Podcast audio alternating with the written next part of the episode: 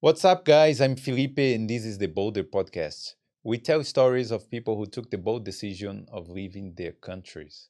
Uh, today, I have with me Balor, who is gonna talk a little bit about the his- the history, the story, right, of St. Patrick. Yeah, we'll do a blend of history, folklore, all the stories we know about St. Patrick. Uh, what do you work with, Balor? So my job is a storyteller. Um, there's tourism, there's a little bit of education. I go around to schools, I work in visitor centers, um, kind of spreading kind of ideas or stories that have been dying out about Irish culture. And hopefully, I will move into other cultures as well, like Brazilian, French, and Welsh. Uh, I, I re- Ireland has a very rich culture, right? Like, uh, I don't know how many years uh, people live in this island. Uh, thousands and thousands of years. It's very difficult to say exactly because the about a thousand years ago, the monks in Ireland, a lot of the monks living in the monasteries, they wrote down the stories that had been in books before. So the oldest versions of these books and stories are gone. So we just have to kind of read back through it and try and interpret because we have the written stuff and we had the things that we'll say poorer people had, which was the communities would speak to each other and they would share the story and they would all remember it. So they had their own version of each story. So the stories changed over time. So when you're looking at someone like St. Patrick, you can have hundreds of versions of the same one story of him. So it becomes very complicated for people to follow the story. For a long time, I worked in tourism before I moved to this, and I saw a lot of Americans coming to Ireland. And I find a lot of people from all over the world they get a very generic experience in Ireland. Like go to the cliffs of Moher, go to Bunratty, go to Dublin Castle, go to Killarney. It's always the same few things we sell, and we sell it all the same way. Yeah. But growing up with a family who have a long history in Ireland, we know so many of the local stories. And so there's an awful lot of stories that Ireland has inspired around the world in places like Mexico, Argentina, France, England, and we've forgotten that. Mm. But the biggest reason I think Irish culture is so much older than others is because we're on the edge of Europe.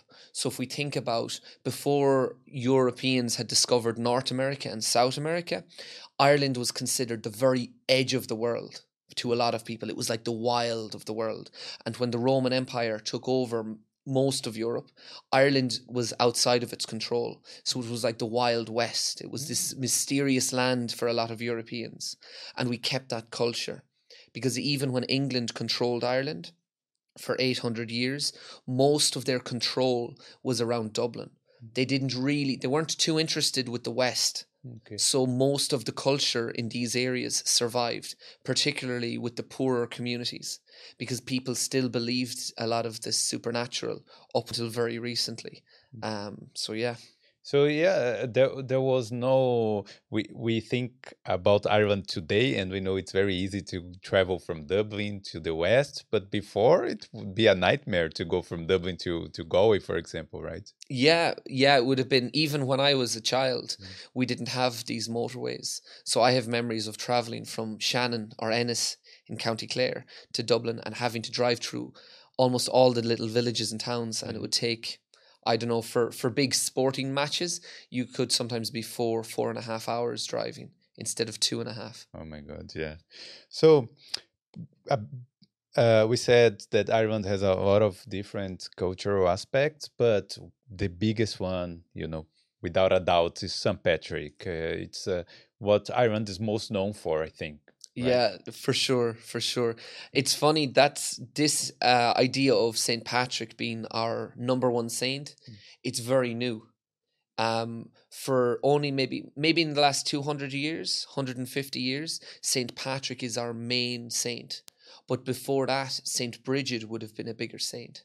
Oh, really? I think so. Um, some people disagree, but it looks like she was much more important because in ancient Ireland we had four festivals. We had Samhain, which is Halloween today. Mhm. We had um, St. Bridget's Day, which was called Imbolg.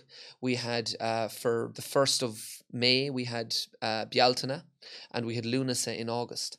Mm. So they were for every three months. So for the changing of the seasons, it was important for people to kind of celebrate it. And they believed in different types of magic, different times of year. Mm. And St. Bridget was really connected to spring and the return of summer. And the public holidays uh, for St. Bridget only appeared this year, like Yeah. 2023. But tradi- but going back many, many years, for hundreds of years, people wouldn't work on St. Bridget's Day Okay. for a long, long time. So they're just bringing back an old tradition. They're actually just bringing back what we had in the past. Okay. Uh, but about St. Patrick's, mm -hmm. was St. Patrick a real person? Was was he? Uh, uh, you know, is it a historic person or is he a myth? Yes, uh, there was a real person called Saint Patrick. Um, he did live in Ireland. Um, he wrote two books. We have two books that he wrote as some way of understanding his life. Um, but after that, some of the biographies that were written about him, a lot of them are written 200 years after he died. Okay. So it becomes difficult then because there's a lot of folklore, a lot of mythology. And the other difficult thing is there was other men with similar names who came to bring Christianity to Ireland. There was a man from Rome called uh, Patricus, I believe, and he was here a year before St. Patrick. So sometimes we think the adventures or the journey of a couple of people were oversimplified and put into one person instead of many. Yeah, this I think it's hard to verify all kinds of facts around like because St. Patrick would have lived what in the first cent uh, fourth Fourth. fourth For uh, or fourteen hundreds, we think. Yeah. Um, he died. The most common belief of when he died. There's many dates, but we think he died four nine three A.D. 493. But there's other dates from four six five and everything in between. People have suggested, so it's very difficult. And some say he was 120 when he died. So yeah. it's difficult. yeah, it's hard to believe uh, this Yeah. part. But uh, what do we know for sure about his birthplace? He's not Irish, is he? No, no, he's um we believe from Wales. Mm. Some again because Wales wasn't a con you know the the boundaries of countries weren't what they are today. So we believe he was living in Wales and we believe his dad worked for the Roman Empire. Okay, so Yeah. his dad was a public servant, or More or less, yes. Yeah, Yeah. and he, he works. Uh, he well, he would be like in England. Uh, what England is today. Kind of an administrator for the Romans. Yeah. Something like this. and then wh- what was uh, so the roman empire was because yeah rome was uh, dominating england right the the, Yeah. the island of, of britain right Up as far as Hadrian's Wall. There's a wall kind of in the north of England that was separating kind of Scotland and Mm. people who were outside of Roman control. all right Yeah, yeah. and how did he leave? uh, what uh, like what uh, facts do we have or what Yeah, we it's actually we we don't have um it's very hard to say we've a fact that we know 100% but the best information is that he was well they say he was captured by pirates. Mm. we think that he might have gotten caught on purpose really? because when you were working for the title his dad had with the Romans, generally the children of the, these Roman civil servants, they were, they would have been brought in when they became adults. So at 16, 15 or 16, they would have been asked or expected to travel to Rome and train up to become administrators as well. So a lot of children of wealthy Roman officers, it was normal for them to leave and travel somewhere else. And Ireland was a great spot for them because it was a wild place on the edge of Europe. Mm. So some say he got p- captured leaving, you know, leaving home. Others say he kind of left and traveled to Ireland on purpose. So But w- was were there a lot of pirates uh, during these these times, like uh, between England and Ireland? Yeah, it would it would have been um, well more common than today for sure. um, but yeah, we think he ended up in Sligo, Yeah. in a place between Sligo and Mayo. There was supposed to be this ancient forest called Foclut, Mhm. but it's not. There's nothing left of it now. But what we have is old stories, old books recording it, and it's a best guess. Mm. So we think he lived there, and he was a slave. So the story is he was sold into slavery, and he was minding kind of sheep for uh, a farmer in the area, and he was there for six years. And after that time, he heard voices. And some say it was the voice of God telling him he needed to return or escape. So he fled, and it's again said he traveled 200 miles across Ireland to somewhere around Wexford, where he got on a boat and tried to return home. But he got into some trouble and ended up in France for a little bit before getting back Really? to. Yeah.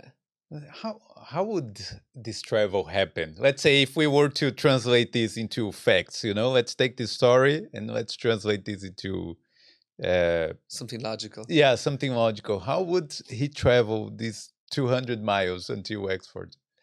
Well, I suppose it is possible. Um, like I, I have a story in my family of one of my great grand, well, my granduncle. He was um, he got pneumonia when he was a child, Mm. and he was in hospital in Dublin. Um, almost you know 80 years ago nine- 90 years ago probably and the country was in a completely different situation and there was no he didn't have a car in the family Yeah. his father died now they lived in Laois so halfway across the country and um, it was I think the winter time, and he had to go when he heard his dad was dead. Mm. He had I think six or seven younger brothers and sisters, and he was like maybe fifteen or twelve. So he needed to go back and work because there was no other option. Yeah. His family would starve if he didn't go back. You know, so um, there was all of these kind. It was normal, you know, for a previous generation being tougher and being traveling by foot. It was more normal. By foot? No. Yeah. Now he might have taken carts. He might have found people along the way to help, Yeah. but um, that could have been what happened with St Patrick. That he had gotten assistance on the way. We don't know exactly how long it took him either. So it could have taken him some time. He could have been taking stops. Yeah, that's true. That's true. And then he went to France. Yeah, like again, yeah. how how they got there? It could have been a storm pushed them south. Mm. It could have been that the boat was traveling that way anyway for trade. Um, there could have been some danger that they had to change the course, but he ended up there for a while, and then he went home. And then we were told he got a, heard a voice again telling him to come back to Ireland. So we say that was the voice of God, and it, it was asking him to come back to Ireland. Yeah. And uh, but uh, what did he do in this time there in the in in the Roman Empire? So again, he kind of disc- we don't know much about whether he was religious before his experiences with this voice, Yeah. but we know that from that time on, he tried to return to a normal life first when he got back, but after he heard that voice, he became very religious and he mm. went to France for a little bit. Mm-hmm. And he's well, again, one story is that he came down to France, North France, and got an education there, and then eventually made his way back to Ireland. And when he mm. came back, he arrived somewhere around um, Wicklow. Okay. Again, the dates, Yeah, the names of to- locations know, are different, but somewhere around that area, and they didn't welcome him. They didn't like him. Some of the other Christians, in fact, didn't like that he was here. Um, he had a reputation for giving back gifts or giving the gifts to somebody else. So kings and chiefs in Ireland would have given him gifts because we wouldn't have had one king of Ireland ever. We had anywhere between 100 and maybe 150 So each county that we have today, or even smaller smaller, w- would would be a different kingdom. Yeah, they now you would have had bigger kingdoms Okay. as well. That would have been a few counties, Okay. but inside of that could have been a bigger king, a more important king. But inside of his kingdom could have been smaller kingdoms. Okay. So it's i- you know it depends. If a king died, maybe his land went to another king. Maybe there was a war. It was always changing. Okay. So it was a complicated thing, but you had individual chiefs and they would give to St. Patrick, but um, maybe what made him unpopular was a lot of the wives or the ladies of the kings and chiefs were giving him a lot of presents. We don't know why, but Don't know he was popular with women. They were very uh, happy to give him gifts, but he would give the gifts to other people. He would give them back to Mm. poor people, distribute them. All So some some of the other um, Christians maybe didn't like this, so he was under threat. He was uh, kind of in trouble, so he had to move north, and eventually he had to move west. But how uh, do do you know how he became important? Like he was becoming more important and more known between people. Yeah, he's supposed to have tr- driven out snakes from Ireland. Okay. and some a lot of people say there was never snakes in Ireland. Um, you know, we'll say scientifically, Yeah. and that when in the Ice Age, when Ireland and Britain were separating from the rest of Europe, that snakes travel slower, basically. And by the time Ireland separated from the rest of Britain, that snakes hadn't made their way that far west. yeah. They had only just started to come up on, uh, you know, on the land bridge before they was separated. Um, so a lot of people think that the snake in the story is actually Druids and paganism. So the religion in Ireland before Christianity. We think that's actually what they're talking about because they thought snakes were kind of a sacred animal. Oh. They had a kind of a special place for reptiles. No, but yeah, but I, I want to know a little bit more of before, you know, because he had one intention of bringing Christianity into Ireland, Yeah. right? So what religion did we have here? Like how how was it? Uh, yeah, how was the society here before him? Um, it was, it was. Uh, this will be not the most common information, but from my research, it's the most accurate. Paganism is really complex, but you we have holy wells. So you might be familiar with the holy wells around Ireland. In a lot of fields, we have stone circles, or we have stones standing up, or trees, old trees that the farmers won't touch because of these old beliefs. Okay. And so when St. Patrick came to Ireland, he didn't he wasn't as successful at bringing Christianity as we're told today Hmm. because basically 200 years ago the church when the church the Catholic church started to gain more power in Ireland they started to remove a lot of the pagan belief Hmm. because a lot of poorer people kept the pagan stories for much much longer even 50 years ago there was still people doing pagan rituals in Ireland okay. and it was really about 150 years ago there was some letters in the vatican that were found recently or released recently where there was bishops in ireland writing to the pope saying ireland is we're losing control of the people they're basically having kind of like it's almost like a mardi gras you know at the holy like a carnival. Like, or carnival they're doing like a festival. Okay so we're doing the religion we're doing the christianity but there's so much of the other elements which could be drinking or partying and they didn't like that so they wanted to remove it.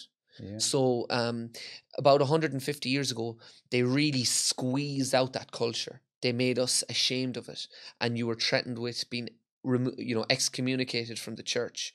Um, so there was a big push to kill it now that's very unpopular because to say because the church has had a it's had a lot of positive as well um you know in terms of for a long time the institutions education and health were only you know when ireland was a poorer country we needed um the church to help us with all of that yeah. so i don't i'm not i'm not trying to be too critical just more realistic about Yeah. the position But uh, also about the unity of Ireland as a country. I think the the religion had a good uh, um, uh, role in this, right or not? Yeah, it would be kind of the poor. It was kind of, I would say, people confuse. Well, a lot of times I think religion is used as a kind of weapon against the poor, not just in Ireland, but in every country in the world, in the past and today. We use religion to kind of divide poor people because these are made to sound complicated, but I think it's really the rich are up here Mm. and they have all the money, and it's very important for them that the poor aren't working together. So they will create division, religion, you know, you know, your politics, Classes, everything. If you're a different ethnicity, you know, they will always be these weapons to try and divide people. We see it today a lot as well. Yeah. But um, so people, people in their lives, the normal people in their normal lives, the Catholics, it doesn't seem like it mattered that much, you know, to them who you were. It, you were all the, you were all there in the community, and there was respect in the community for people. Like people obeyed what was called the Brehon laws, which were these laws that were some of the oldest laws, and they were kept in Ireland during St. Patrick's time and afterwards. Okay. And then, okay, so yeah, St. Patrick came here, and there was this paganism was the main. Re- well, yeah, we can't call a religion, but they they Mm. were adoring gods, right? Different gods. different gods and you'd the story would change in your area so if you were in clare or if you were in limerick or cork you might have more or less the same beliefs but they might be a little bit different because your community might never meet the other community Mm. so you'd evolve over time your own version of the story But are there temples today in Ireland from these paganisms, or you know, some some kind of uh, formations, rocks? Like they have, Yeah. we have Stonehenge, right? Uh, I think it's a pagan thing. I don't know. yeah Yeah. yeah, it's we have like there's newgrange Yeah, in yeah, I've um, been there. Yeah, so that's a big one yeah. but there's other ones like one of the most un like forgotten ones is uh one called Oweynagat.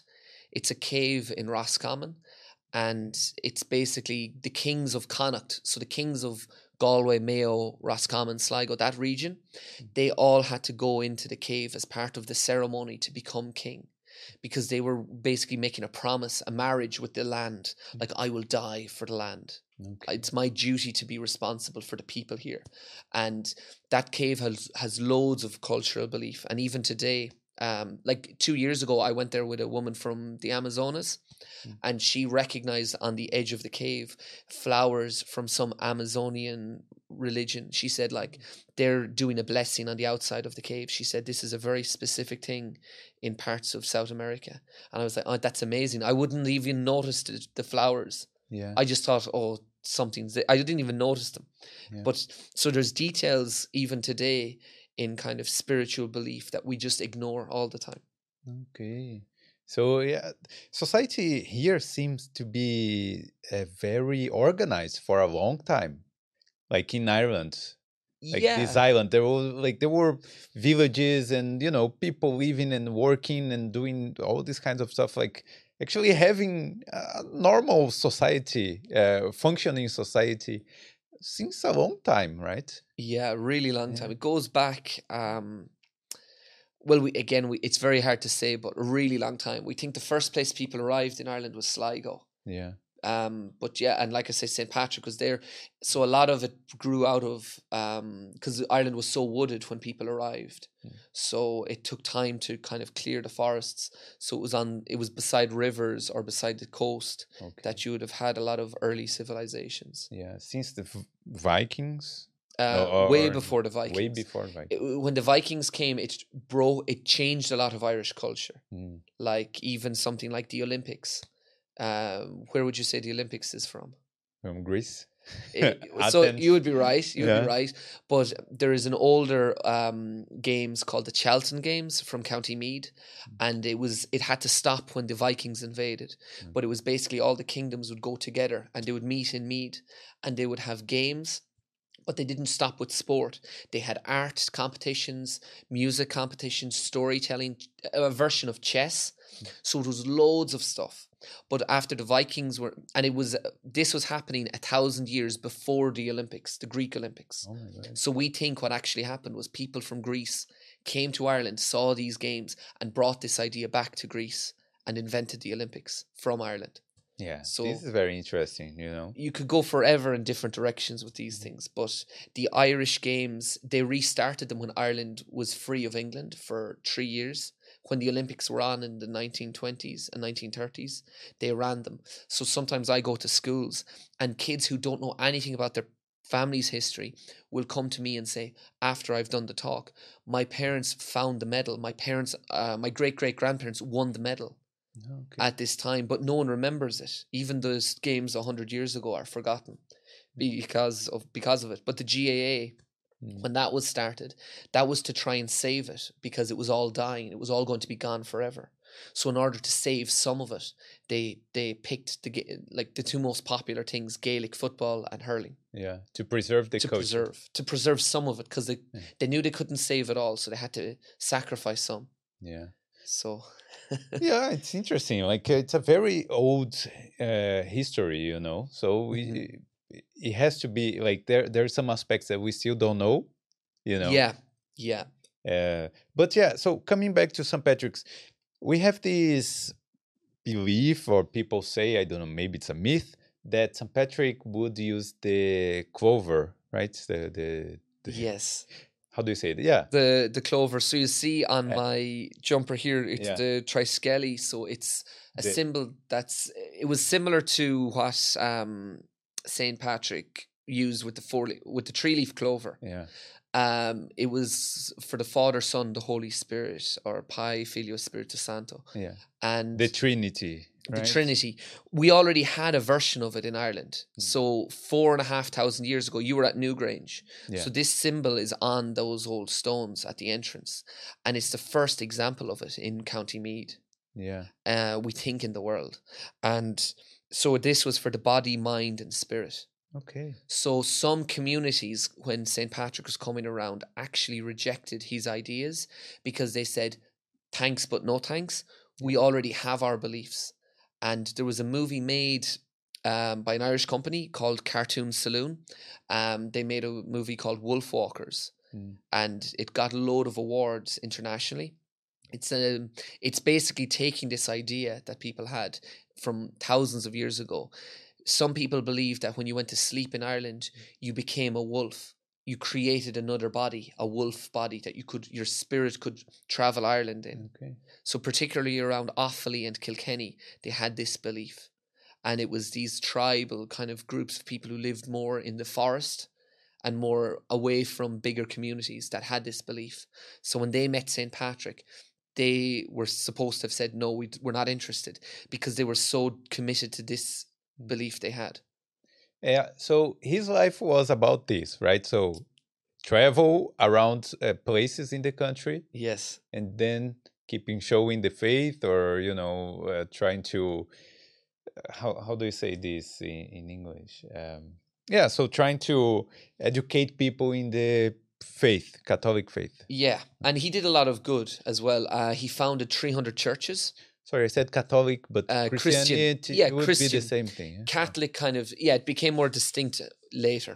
okay Yeah. okay but yeah so he, he you said he founded churches 300 churches in Ireland 300. are supposed to have been founded by him okay but So he- around the country all everywhere over the country. He was busy. um, and if you go into the mythology, then um, there's some more interesting stuff with him, uh, like the folklore. Like um, we know Croagh Patrick is maybe the most famous location for him. So I don't know if you've climbed Croagh Patrick I, yourself. I haven't been there yet but uh, no.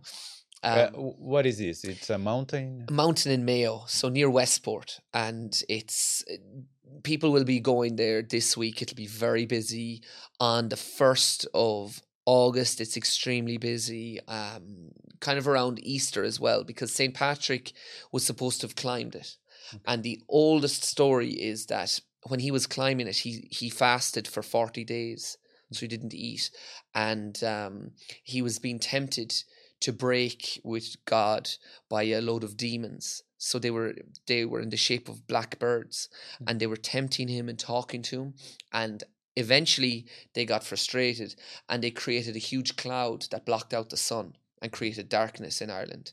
And there's this legendary bell that St. Patrick had. It was supposed to have some sort of magical or miraculous power. Mhm.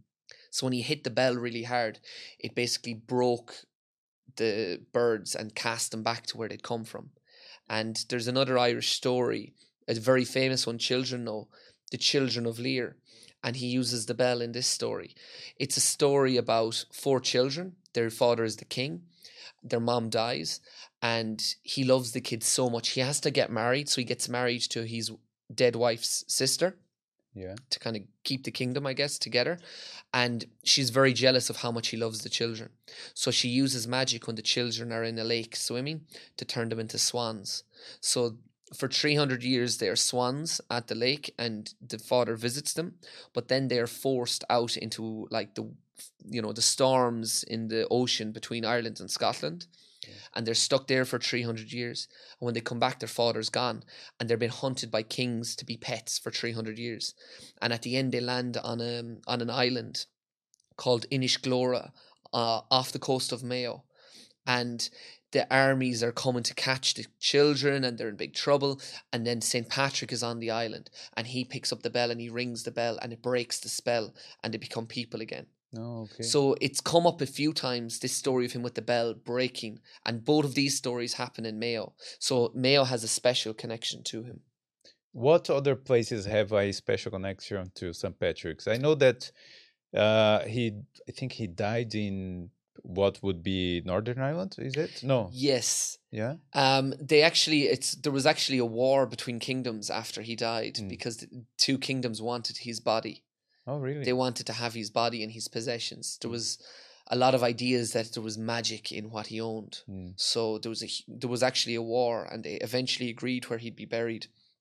But there's a couple of different ideas of where he was buried. But yeah, in Northern Ireland. Yeah, because at this time uh, we are saying Northern Ireland, but at this time it was one island. Of course, it's still one island, but uh, it was one country, right? Ireland. One country, yeah. Yeah, and uh, so yeah, when we say he traveled around the country, it's the whole island of Ireland. Yes, that's right. Yeah. Yeah, and uh, but what what what else did he? Uh, what else did he do here? Like I'm just trying not to forget anything. Um, yeah, he had a busy life. Um, there was stories that he knew Saint Bridget, that she met him. Um, there's a well, there's a holy well just outside of um, a town in Limerick, Newcastle West, Mm. uh, not far from Adare Manor. Um, it's it's um, this holy well has a story about him being kind of coming down to visit her, and there was an argument between them because she fell asleep during one of his sermons yeah. he would be talking and she fell asleep. So they didn't. There was some stories that they didn't get on very well. yeah. Yeah, and now both both sent here. both famously, yeah, well, well, well um, liked in Ireland. Um, one other thing I suppose about Croagh Patrick that's interesting is a lot of these places that are known for St. Patrick they had an older history. So Croagh Patrick, it used to be called the Reek, Mm. and it was a place where people celebrated a different guy called Crom Cruach, and he was known as one of our the god of death God of in death. Irish mythology. Yeah, Uh, about the name Patrick, we know that today is very common to you know like a lot of people are called Patrick here. Yeah. Eh, uh, do we have an idea of his real name?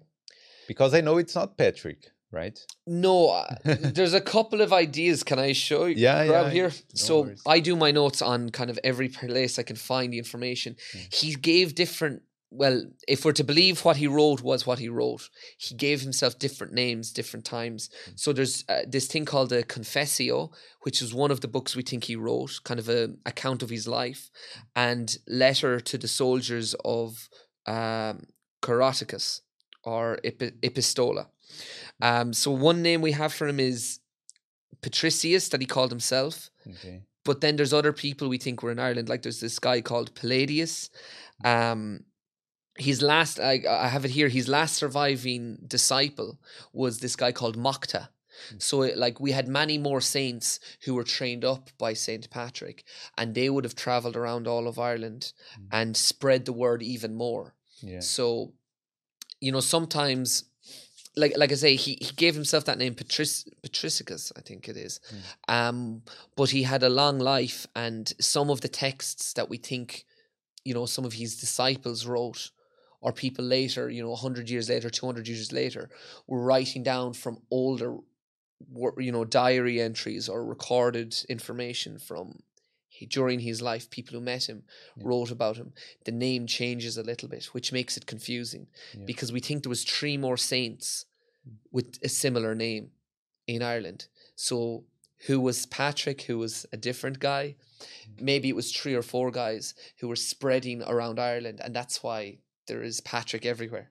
Yeah, if you think about it, without instant communication, without uh, internet, there could be three, four uh, different people who were, you know, by the name of Patrick or something similar, and Yeah. they could be mixed into one, and you know, and create this um, myth, but not not in the bad sense of the word. Like you know, it could be this super guy who you know did all these things, but in theory could be more than one. Who knows? Yeah, Yeah. yeah, It's it's kind of the great thing about I suppose cult, cultural stuff like this is there's so much we don't know. Yeah. Like there's parts we know, and then there's loads of grey or missing parts. Mm. So I think it's a great way for people to be creative, and people can put their own understanding on that. So it can be a very individual thing, what it means to us individually.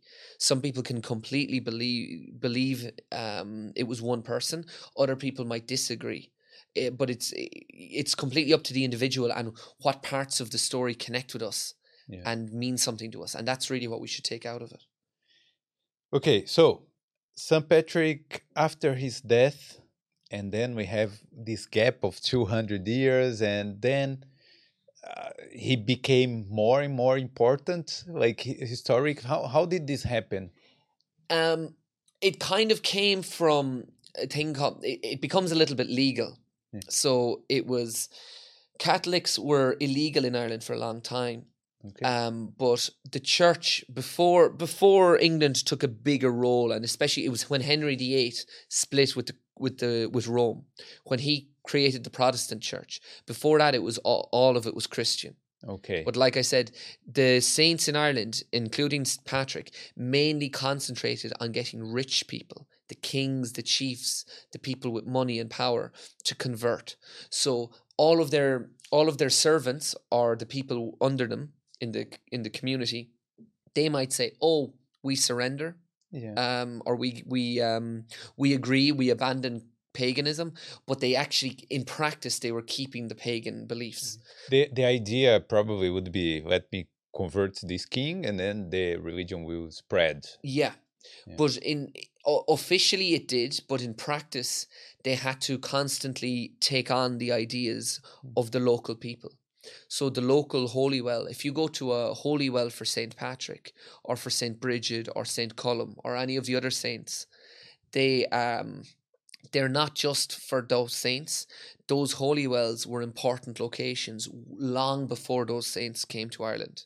Uh, Can, can you explain what a holy well is? Just uh, so, yeah. Yes, sorry, sure. so we have in Ireland, in, just in County Clare, I think we have 350 holy wells. So there's a lot of them in the Yeah. Um, there's maybe 2,000 or more in the country. Uh, so a holy well would be like kind of a religious place in your local community, a little well for water, and people would go to it, and it, each well would have a saint dedicated to it. Okay. and one you know on one day of the year so of course st patrick's day is the 17th of march and it's the day we think he died. That's why it's that day. Um st bridget's is the first um st patrick had a sister st Darerca and her saint day is later in march it might be the 25th of march i can't Mhm. remember exactly right now but she has a date soon after st patrick's so there's a whole load of different dates for different saints Okay. and you would go to there. So if you had an eye infection, this is quite horrible now, but when you had an eye infection, you would be told, go to this water on this day, the holy day, and wash your eyes. So everyone with an eye infection was washing in the same water. Then it will be So- cleaned. no. We'd all be good afterwards, yeah. Yeah. So I don't know if this stuff was working. I have my doubts. yeah. but Yeah. one would be for this, one would be for headaches or throat. It was all different different ideas for different times in the year.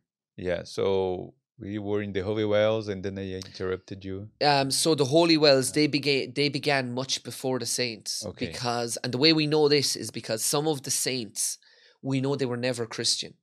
Mm. They were important people in the community, and the church took them as saints. They changed them into saints hundreds of years later Mhm. to kind of convert people Yeah. because that person stayed important to that area. Yeah. If you believe in this guy, so they would. It's the church would take him and say, "Look, this guy is a saint. He's you know holy," and then uh, the person will start believing in the faith, right? Totally. That's it. Yeah, and um, so uh, yeah, after that, how did this St. Patrick's Day, especially, become this whole Irish thing? Became these um, synonymous of Ireland? Um, I think it was just kind of wanting to celebrate Ireland, but Ireland was very much controlled by the church. Like it, bec- we'll say in 1829 there was a thing called the Catholic Emancipation Act. Mm. So before that, it, it was illegal to be a priest. You'd be arrested if you were a priest in Ireland. What S- was the religion that people were supposed to be here? It was Protestantism. Protestant. so- because of the control of uh, England. England. Basically, they made it illegal to be uh, for for priests. They couldn't arrest every Catholic because you didn't have enough space in prisons. So instead, what they did was they made it illegal for pri- pr- priests to come to Ireland. So they thought in a couple of generations they'd die out. So Ireland used to have to get their priests from other parts of Europe as well. Would be a risky profession, right? So Yeah. to come here and to be a priest, the Big person time. has to be very uh, courageous and very Courageous, dedicated. It wasn't an easy job, and you would be going around. They had they couldn't have a church, so they had mass rocks. Okay. So again, sites that were significant in the past, they would go to them, and that's where people would go and have mass. So all over Ireland today, you in Dublin as well, there will be signs on the you know to little fields with a stone in it, and it'll be called a mass rock. So that's what they're talking about is when they couldn't have mass in public, they had to do it in secret. They would go to these church to these fields and just are in a wood, and they would just have the mass. They would pray there. Yeah, the, the the priest would be there and he would give the ceremony, he would give you communion, and then you but you had to be careful that it wasn't the police didn't know about it. Yeah. Oh my God. So it was a different time and Mm. but once the Catholic Emancipation Act came into effect, it basically gave the priests a bit more power. Hmm. They weren't persecuted the way they were before. And as time went on, there's two things it's two things I think are really important and they're important for today as well. They're about mental health. Mm.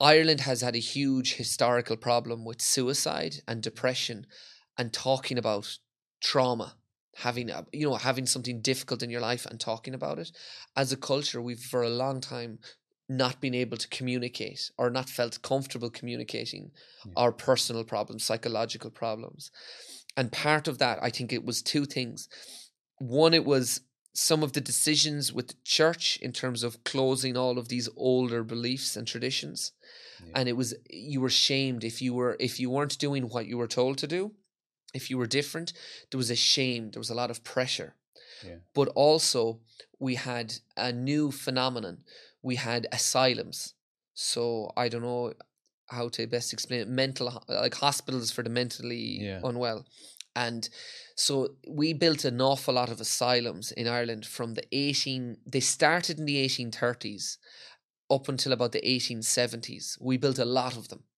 and they were huge buildings be, and there was a lot of problems with them the, the intention was very good the intention was great Was to treat the people. people who had illness, Yeah. mental illness, but there was an awful lot of problems with it. And um, the idea was it was rich people who set up this.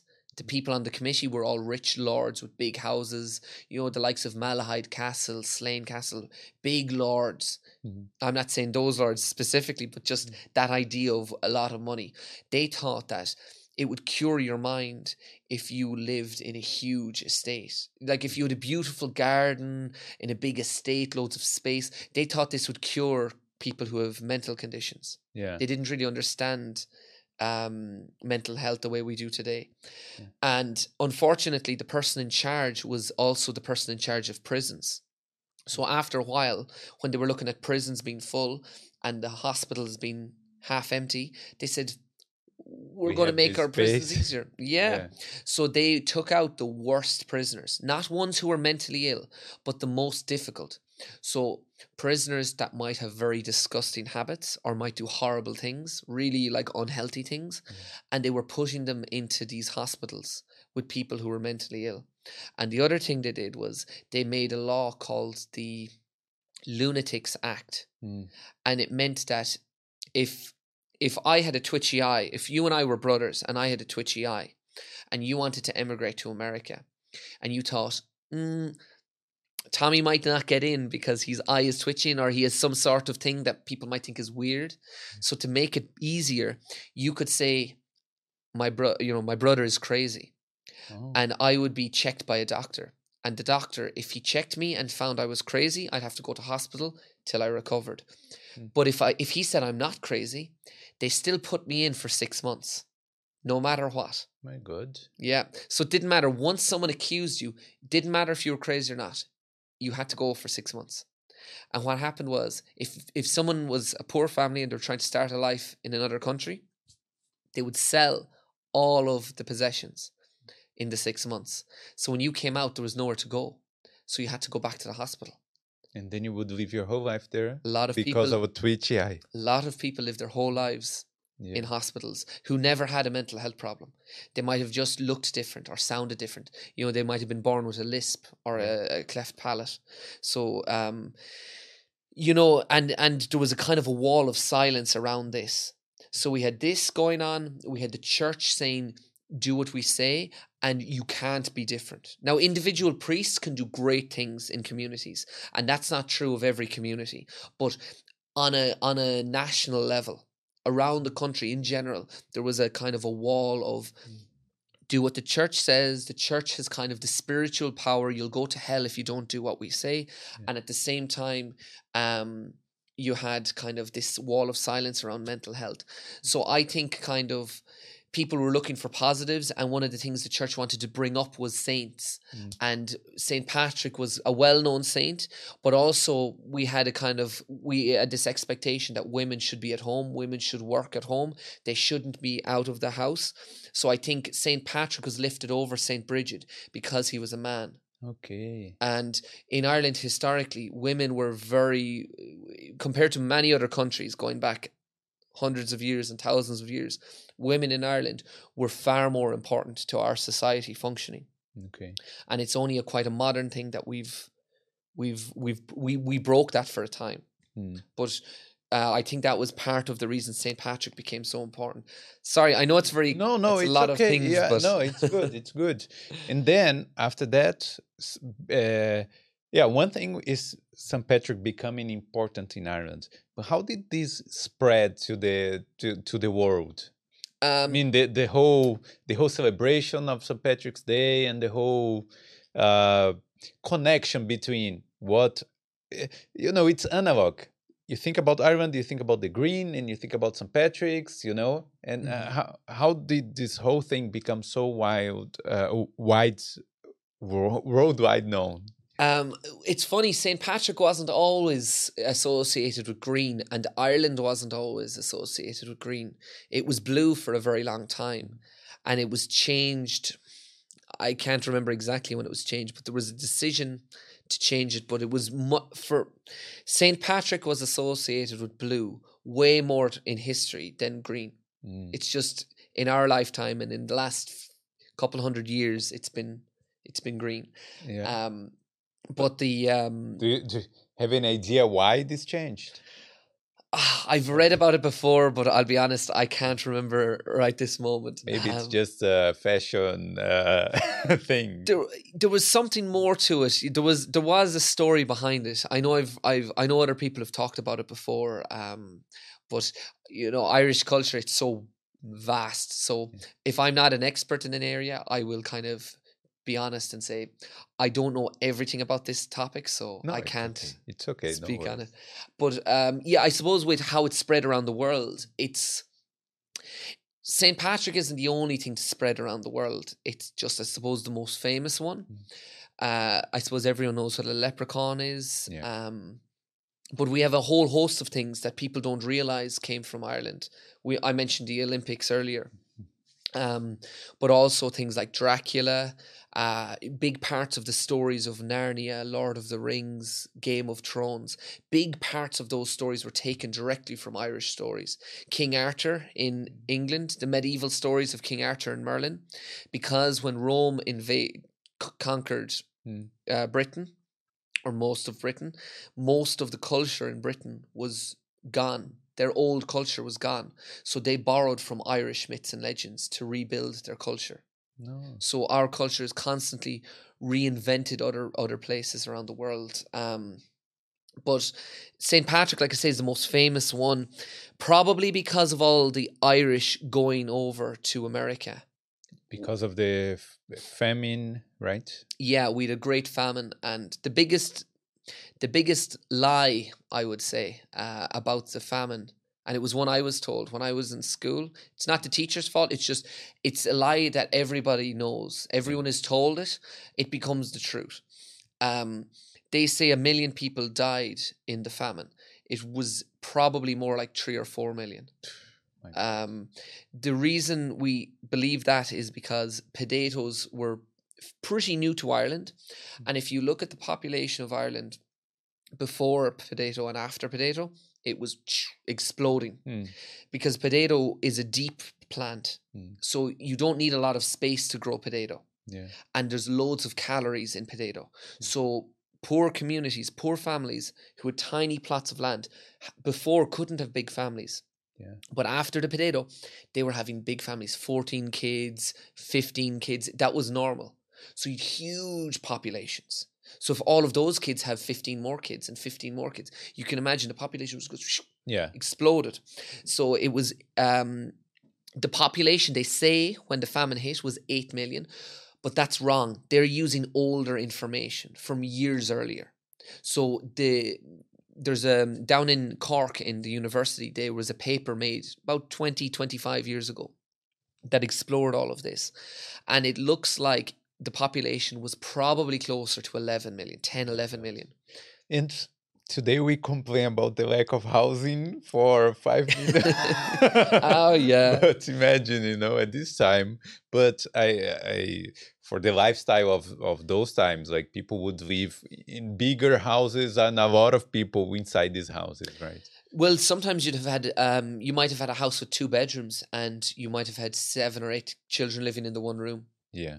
Um, so a lot of people lived in very poor, poor housing. and also in the countryside not o- Mm. not not only in dublin or you know in the Yeah. bigger cities Dublin was much smaller. The cities were much, much smaller, but the villages were much bigger.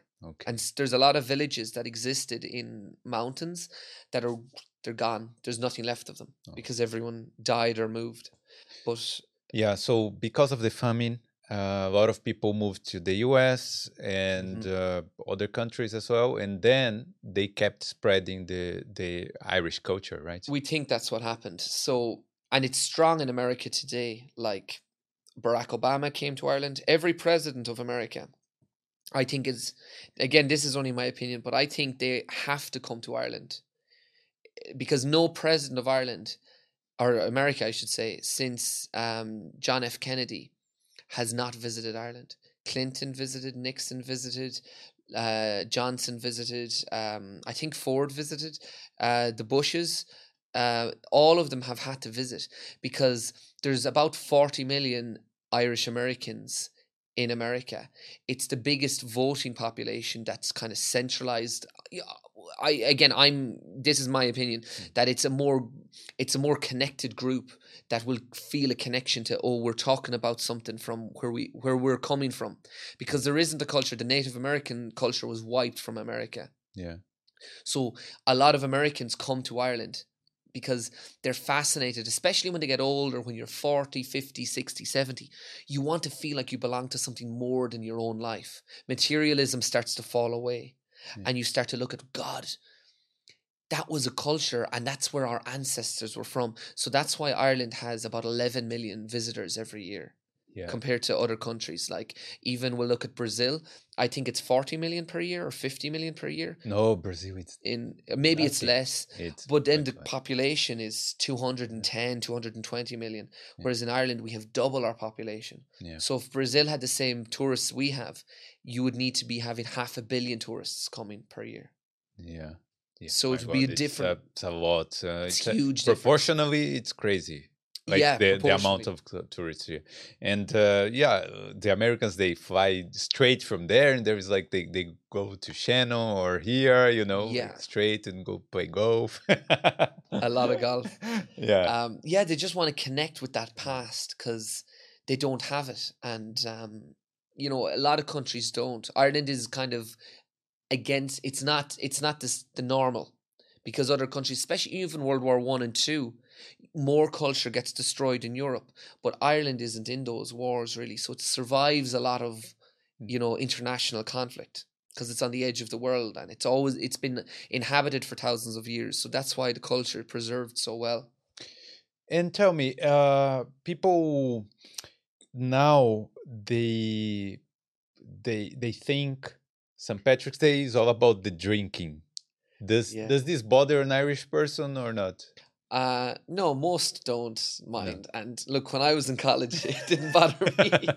um, no, we, we all we all I suppose celebrated different ways. Um, I'd be very excited to see people be more interested in the more more more bring it back to life, the older parts of it, because there's a lot the, of the, the story, the, the history of the, the thing. history and yeah and because there's so many gaps i think a lot of people today if you're an artist if you're making movies if you're doing podcasts you can do an awful lot creatively with the past Mm. but we're not passionate about it because we're taught oh, it's boring it's embarrassing to be interested in this stuff but comic books were embarrassing for people 30 years ago and then every year marvel make a movie a billion dollars a billion dollars a billion dollars Yeah. there's money like even stuff like Dracula. I mentioned he comes from Ireland. Dracula is the most um, common character to appear in film Hmm. in the world. In anything. Most Most Dracula appears in more movies, books, everything than any other character. it doesn't have well with the name Dracula and everything. Like uh, Yeah, like a version of A him. like version, it can be Hotel Transylvania. It Yeah. can be something like Bram Stoker's Dracula. Hmm. It can be any form. But the the idea, or this idea that was created in Ireland and taken from older Irish stories, it's it's we allowed it to be taken to Romania, and I'm really sorry, Romania and Transylvania, but it has basically nothing to do with them. It's entirely an Irish story. Well, that but that's fascinating, man. What I think very what I really like about the story, let's say we're talking about St. Patrick's here. Yeah, And then as you're saying, you know, his path I'm imagining the society at this time, you know, like imagining what the villages that he's been through, you know, what he's eating and what he's doing and you know how the, the whole thing is. Mhm. And I think that's the best part of of history, you know, like because you you want to be transported there yeah, you know because uh, today we are part of what these people did back then you know Yeah, and uh, like you said there, you're following a story. It's very hard to talk about a million people or a civilization, but it's very easy to tell a story about one person. yeah And so you can follow the journey of St. Patrick because there's more information or there's more stories about him than most other saints in Ireland. There were loads of other saints that are kind of there, there wasn't as much story about them. Yeah. But his story, and because he went to all parts of Ireland, you can kind of follow that story and connect with it. So if you lived in Derry, if you lived in Mayo or Waterford, you still had a St. Patrick story, whereas other saints might have only been to one region. You'd have had specific to geographic area. So when people again, when they went to America or Australia or England, they brought that story of um of St. Patrick kind of it was very much how would you say he didn't he it was one person's story but everyone knew it yeah they knew their version of it so it was easy to kind of tell it to more people and another thing probably that helps sell ireland as a culture and st patrick's day is we haven't invaded other countries. We don't have like a difficult history with other cultures. Yeah no, everybody loves ireland. So it makes it easier i think to Yeah. sell yeah there isn't a dar- there isn't like it hasn't offended other cultures. Yeah. If anything you were the victim Um, yeah at yeah. some point you know like uh yeah Yeah. Uh, we're we're usually again it would be kind of we're the victim of rich. Like mm, it can be very it might not be helpful because some people even in my lifetime some people would still have opinions about people from england Mm. that i think aren't very helpful. They're yeah. they're like oh they controlled us for 800 years. It's i think it's a lot of negative energy. I think it's much more like the super super rich alienating the poor and creating a situation. So the rich were Irish as well. You know, there was the local kings who were Irish who did that as well. So we know officially Ireland was owned by the English, but it was the uh, it was the lords in charge who made these decisions. It wasn't like poor English people or ordinary English people or ordinary Irish people. No, constructively, we should just look forward, you know, in Yeah. this uh, relation, you know, that now it's uh, all good. Uh, yeah. Oh, yeah, yeah, yeah. Absolutely. so, Balor, uh, so we can wrap up. How, uh, like, what did we forget anything? What is there any myth you would like to clarify here about St. Patrick's? Uh, Um, St. Patrick. Sorry, I'm saying St. Patrick's because St. Patrick's Day, but it's St. Patrick. Uh, and yeah, tell first about that, and then we we can talk about something else as well. Yeah, um Saint Patrick, I suppose he had two sisters and they get forgotten about in Nobody Irish. talks about them. No one no one talks about them. Uh, Um his older sister was Saint Darerca and she would be very very popular because uh she was supposed to have uh, there was a she blessed a barrel of beer Mhm. for one of the chieftains And it never ran out.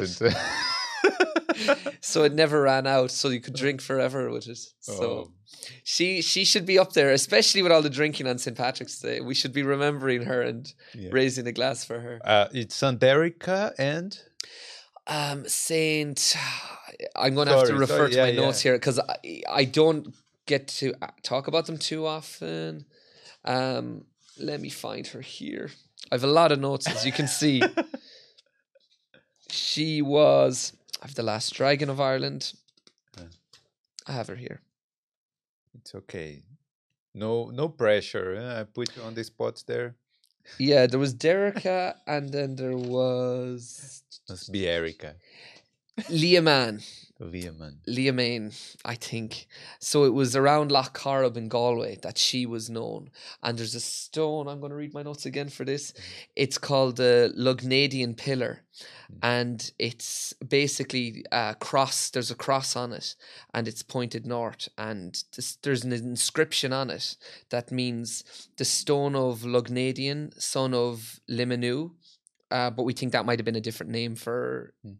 Liamain and we don't know much about her. She she was again credited with kind of uh, blessing. How would you say? She was credited with blessing uh, barrel of beer too in Galway. Okay. So she also gave the local chieftains lots to drink, yeah. and she's the patron saint of Valentia Island in Kerry. So um, they were important, more important in the past. Um, Saint Darerca also, she was supposed to have had a load of husbands, so maybe they didn't want to talk about her because she had a lot of husbands. So The um, church wouldn't like it. no, maybe not. And she, one of her children, was supposed to have gone on to be one of the kings of England in medieval times. All right. So um, yeah, there's there's just you could go forever Yeah. in different directions with the stories. Oh, but that's very interesting. You know, I really like to know more about uh, St. Patrick and this whole Irish history that you that you that you have here. And um how do you know everything about that? And uh, tell a, little bit uh, more about your your work. Yeah, so um, I suppose I'm doing it for seven years, six or seven years, um, full time since COVID. Mm.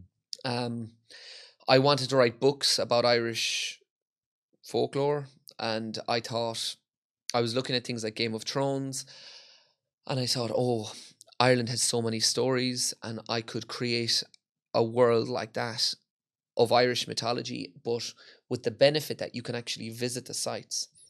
And I was hoping it would help tourism because in Ireland, if you go to Clare, you go to the Cliffs of Moher, if you go to Dublin, you go to Dublin Castle, it's very oversimplified. Mm. And I think we lose a lot of the beauty of our culture with that. And I think people don't get the experience they want. They don't get something special and unique.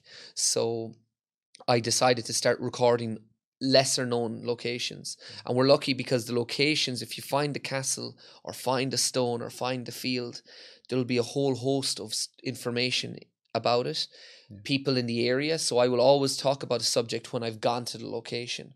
I have to see it and walk around and talk to people. And then on top of that, we have an awful lot of old manuscripts that were written a thousand years ago by the monks.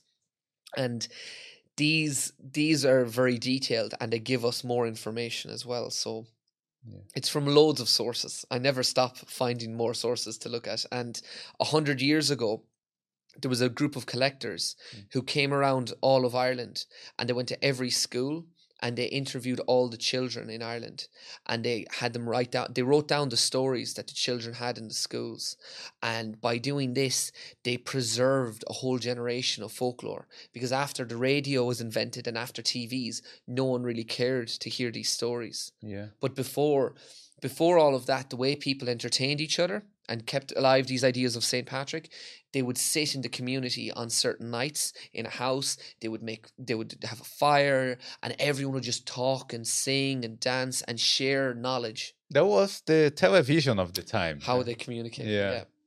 And then you, you got interested in all this.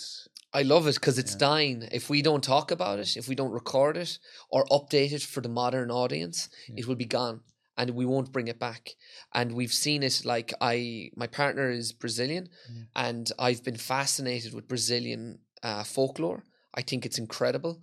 And I think it's just a, such a shame that it's focused all on children.